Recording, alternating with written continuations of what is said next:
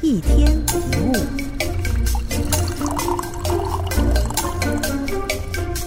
很多人或许有这样的一个感叹：每天忙得团团转，很忙啊，很忙，人生却一直停滞不前，觉得自己好像被卡住，困在现状，没有什么进展，或者都是无谓的等候，看着岁月一点一滴的流逝，不知道应该怎么办。为什么有的人感觉不断前进，自己却原地踏步呢？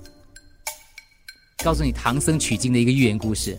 唐僧前往西天取经的时候呢，所骑的白马原本只是在长安城当中一家磨坊里的一匹普通的白马。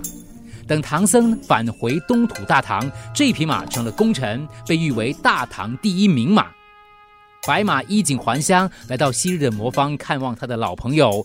一大群驴子跟老马围着白马，听白马讲西天途中所见所闻，还有今天的荣耀，大家非常的羡慕。只见白马很平静地说：“嗯，各位，我也没有什么了不起，只不过有幸被大师选中，一步一步西去东回而已。这期间大家也没闲着，只不过你们是在家门口来回打转。